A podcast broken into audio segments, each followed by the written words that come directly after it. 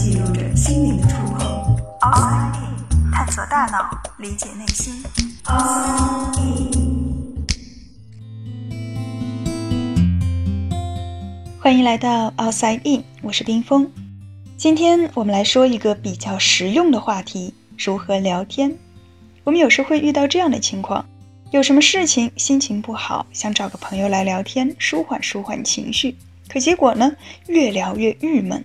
倒也不是朋友不理你不关心你，可不知怎么的，就是聊着聊着不想再跟这个人聊下去了。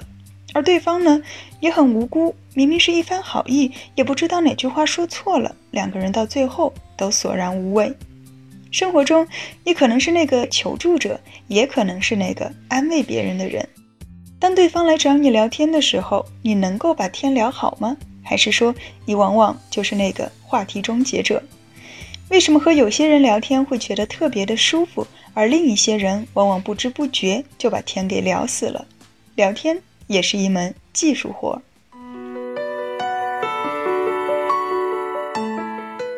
聊天的第一项技能就是尊重。尊重是什么意思呢？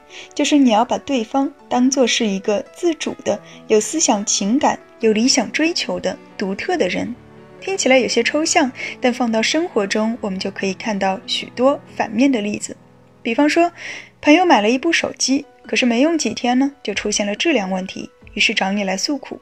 你一听说他这个手机是为了贪便宜而从非正规的渠道买来的，就开始滔滔不绝了。哎呀，不是我说你呀，你怎么可以从那种地方买手机呢？买手机又不是买小菜，好几千呢。你这样一来，坏了到哪里去修？只能找小店里修吧。可万一修不好，或者越修越坏怎么办？这些你买之前难道都没有考虑过吗？这一连串的问题虽然句句在理，却完全忽视了对方的内心感受。可能说的人也是真心在替你着急，但听的人只听到了数落和批评。我手机坏了无处保修，心里已经很难受了。我找你是来求安慰的，不是来讨批评的。那结果可想而知，对方再也没有兴致和你继续聊下去了。那么正确的做法是什么呢？首先，不要急着下评判，我们需要去了解他行为背后的内在动机，比如为什么去选择这样的非正规渠道？真的只是为了贪便宜吗？还是有什么别的原因？而不是一股脑的把自己的想法和观念强加给对方。说句不好听的，他是来求助的，不是来采访的。你对于这件事情的看法是怎么样的，根本不重要。在心理咨询当中，尊重是摆在第一条的。我们往往会要求咨询师无条件的尊重求助者。就算他的行为或者想法与你的价值观不符，你也要首先将自己的三观放到一边去，完完全全的站在对方的立场去理解他行为背后的原因，去体会他在整个事件过程中的内心感受。当然，在平时聊天的时候，我们没有必要也做不到像咨询师那样无条件的尊重，但至少要顾及到对方的感受。知道他现在最需要的是什么，这样才可以营造出一个安全、温暖的氛围，才可以把对话继续进行下去。我们再来举个例子，这一次呢，他不是批评数落，而是热情洋溢，可是到头来还是讨不到好。现在我们假设你想要去参加某个活动，比如说报名参加某个演讲比赛。你一方面内心跃跃欲试，可另一方面呢，又有些担心自己能不能讲好，到了台上会不会紧张？万一有熟人看到了，会不会尴尬？于是呢，你就找朋友聊天，希望从朋友那里获得支持。而你的朋友一听说你想去，也是赶紧鼓励说去啊，为什么不去？然后他还给你出谋划策，说刚好我还认识主办方的人呢，要不要把你的出场的顺序给调一下，放到第一个一鸣惊人，或者放到最后一个压轴的。另外我还知道啊，这次评委里面有好几个重量级的嘉宾呢，刚好我们也可以趁这个机会在他们面前露露脸。他一个劲儿的往下说，当然是想要鼓励你去参加，可实际上呢，他的话。并没有打消你的顾虑，反而有可能更增加了你的担心。于是你说：“哎，其实我还是有一点担心的，还在纠结要不要去。”哎呀，别纠结了，这可是个千载难逢的好机会，你可一定要把握住了。可是我怕在台上会不会尴尬呢？没什么好怕的，你平时不是挺能说的吗？到台上怎么就怕了呢？你要是怕冷场的话，我可以叫同学一起去给你捧场。看出来了吗？整个对话两个人都完全不在一个频道上。估计说到这儿，你也已经不想再和这个人说下去了。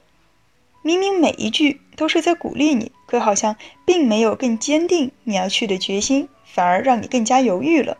刚开始你只是有一点点乱，有一点点动摇，可现在呢，已经是乱成一团了。而且你可能还会有一种透不过气、话不投机的感觉。为什么热情洋溢的鼓励会起到反作用呢？这是因为他完全都是在以他自己的思维方式来看待这件事情。甚至已经自己在那儿幻想比赛的现场了，根本就没有考虑到你的担心，也没有考虑到你可能本身的性格会比较内向、比较害羞，所以最终导致一边是越聊越没劲，而另一边却不知道自己说错了什么。而且我想，下一次当你再犹豫不决的时候，可能也不会想到去找他了吧。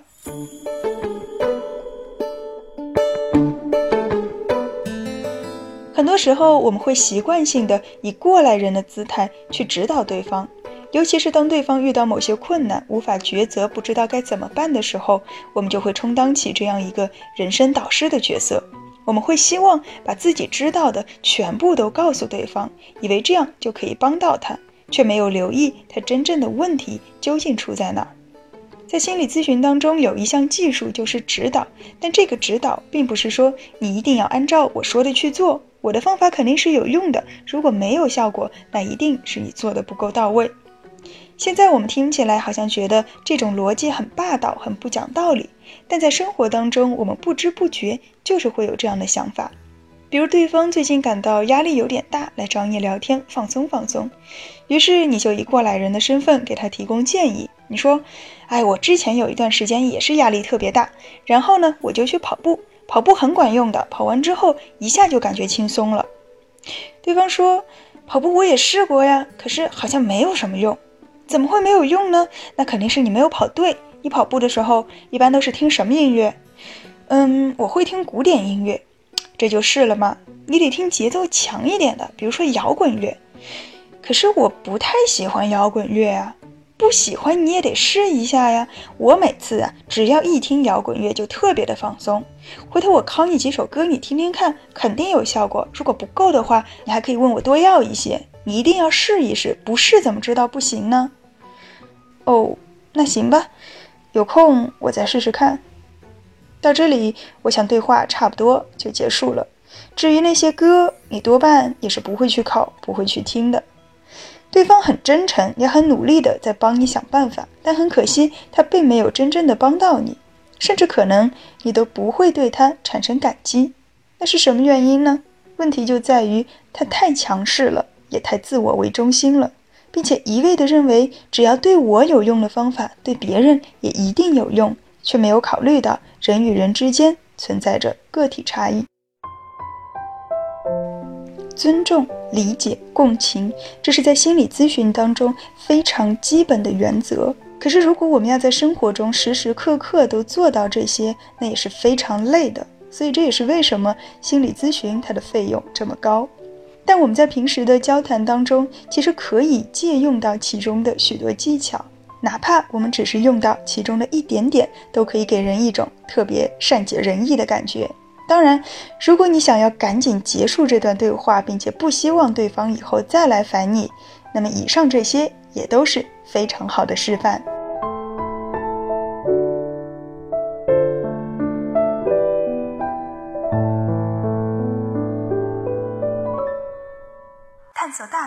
理解内心，Outside In。